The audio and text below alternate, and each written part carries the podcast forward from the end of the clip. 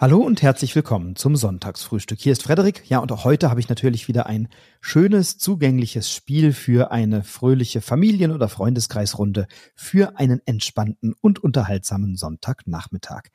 Es handelt sich heute um ein recht aktuelles Spiel, also lade ich dich ein. Hol dir noch ein Müsli, ein Croissant, eine Tasse Kaffee oder Tee, ein Glas Orangensaft, kuschel dich noch ein bisschen ins Bett oder aufs Sofa und dann erfährst du wie immer gleich, um welches Spiel es sich heute handelt, wenn du dran bleibst.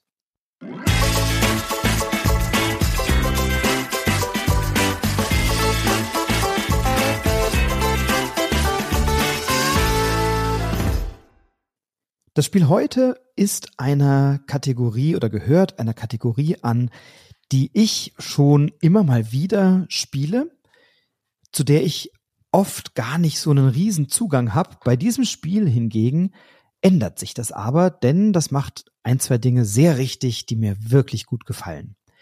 Es ist ein Spiel eines dänischen Designers, nämlich Mads Flö oder Flow, Flö, der jetzt im PD-Verlag ein Spiel veröffentlicht hat dieses Jahr und es handelt sich um das Spiel It's a Balloon. Und It's a Balloon ist ein Spiel, das bis zu acht Spielenden funktioniert. Also drei bis acht Mitspielerinnen und Mitspieler können da teilnehmen.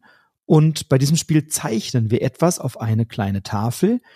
Und während wir einen Begriff zeichnen, erzählen wir den anderen, was wir zeichnen. Und das ist tatsächlich ein Mechanismus, der mir insofern gut gefällt, als dass ich sehr schlecht zeichnen kann. Die Begriffe, die aber zu zeichnen sind, sind recht einfach gehalten und man kann sie auf seinem Tableau beziehungsweise auf seiner Tafel wunderbar ganz einfach hinzeichnen, denn es geht nicht darum, etwas besonders gut zu zeichnen, sondern den anderen zu erklären, was wir da zeichnen, damit die das wiederum auf ihren Tafeln nachzeichnen können. Und wir sehen natürlich nicht, wer was zeichnet.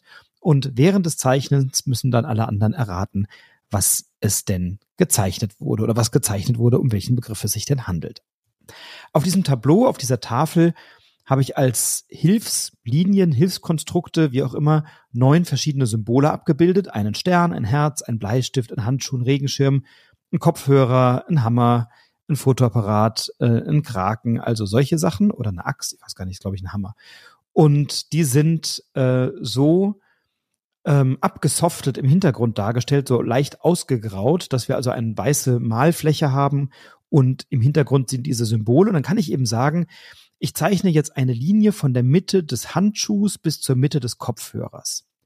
Dann verbinde ich diese Linie mit einem Bogen durch den Stern, das Herz und den Bleistift, bis er wieder auf der anderen Seite beim Kopfhörer ankommt. So, dann kann ich darüber möglicherweise ähm, beschreiben, was ich mache und was ich zeichne. Und alle anderen versuchen eben das, was du dann beschreibst, nachzuvollziehen und auf ihren Tableaus ihrerseits einzuzeichnen, ohne zu wissen, was sie da tun.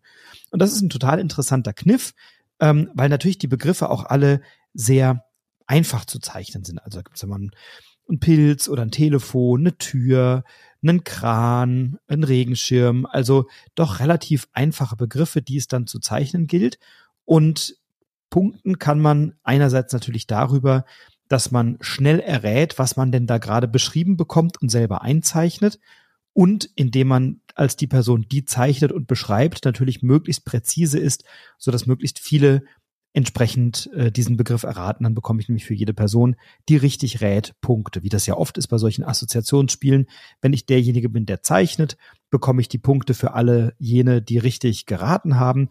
Und wenn ich die Person bin, die rät, bekomme ich Punkte für alle diejenigen, die ähm, äh, oder beziehungsweise bekomme ich Punkte, wenn ich den Begriff richtig erraten habe. Ich bekomme mehr Punkte, wenn ich den Begriff als erster oder zweiter oder als erste oder als zweiter errate. Das sind so zwei Holzklötzchen, so zwei Spielfiguren mit drin. Äh, einer in Gold, eine in Silber. Und wenn ich ein Gefühl habe, was ich da zeichne, dann schnappe ich mir schnell diese Figur. Und wenn ich der Erste bin, eben die goldene. Wenn ich der Zweite bin, die silberne. Und dann bekomme ich eben ein bisschen mehr Punkte, ähm, und ansonsten habe ich eben Zeit im Laufe der Runde, solange bis die Sanduhr eben läuft. Das ist so, weiß ich nicht, Minute oder anderthalb oder sowas. Ähm, solange habe ich eben Zeit zu beschreiben und auch zu raten. Und It's a Balloon ist ein Spiel, das aus meiner Sicht sehr schön funktioniert, auch generationenübergreifend. Das ist für Kinder ganz toll, also so ab sieben oder acht kann man da ganz easy mitspielen. Ähm, auch Ältere haben daran durchaus Freude, auch Erwachsene haben daran durchaus Freude. Also das macht schon echt eine Menge Spaß. Ähm, das Einzige, was manchmal ein bisschen nervig ist, ist tatsächlich, äh, dass manchmal so die Begriffe, äh, also manchmal hat man einfach nicht so ein richtiges Bild vor Augen und das dann irgendwie zu zeichnen ist manchmal schwierig. Also ich nehme mal ein Beispiel. Ich hatte beim letzten Mal einen Fernseher zu zeichnen. Das war noch vergleichsweise einfach und dann musste aber ein Kran gezeichnet werden. Und ein Kran ist natürlich erheblich komplexer als ein Fernseher. Das wird dann über die Karten dadurch abgebildet, dass es eben Begriffe gibt, die einen Punkt bringen als oder ja, einen Punkt bringen als etwas leichtere Begriffe. Es gibt Begriffe, die werden als schwieriger eingestuft und die geben dann eben mehr Punkte. Ähm, manchmal weiß ich nicht so richtig, wonach diese Einstufung getroffen wurde.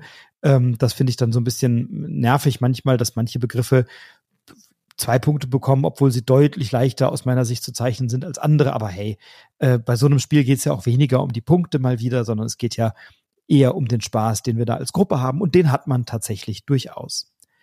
Es ist sicherlich kein Spiel, was sich jetzt rein erwachsene Freundeskreise permanent auf den Tisch holen. Dazu ist es dann vielleicht doch ein bisschen zu schlicht oder doch ein bisschen zu einfach. Da gibt es also eine ganze Reihe anderer Titel, die ich an dieser Stelle dann empfehlen würde. Aber für eine gemischte Gruppe mit Kindern oder mit, mit äh, ja, vielleicht auch älteren Kindern oder so, die, die so 10, 11, 12 sind, 13, ist das ein Spiel, was echt prima funktioniert und echt Spaß macht und woran auch Ältere dann wirklich einen guten Spaß haben.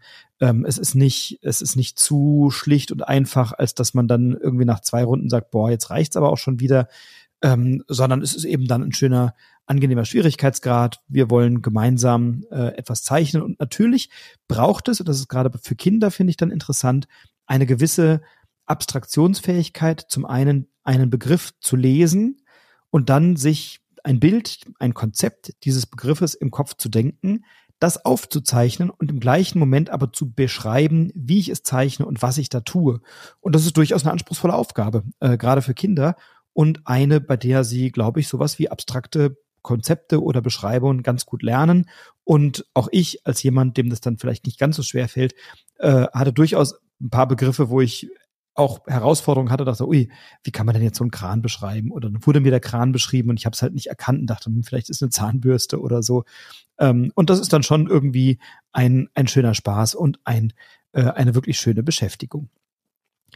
Je nach Größe der Gruppe ist das Spiel so in 15, 20, manchmal auch 30 Minuten bei größeren Gruppen gespielt. Man spielt das dann so lange, bis alle einmal dran waren und beschrieben haben, manchmal vielleicht sogar noch eine zweite Runde und dann werden eben die Punkte gezählt und wer die meisten Punkte hat, hat gewonnen. Wobei, wie so oft, bei diesem Spiel geht es nicht um die Punkte, sondern um den Spaß.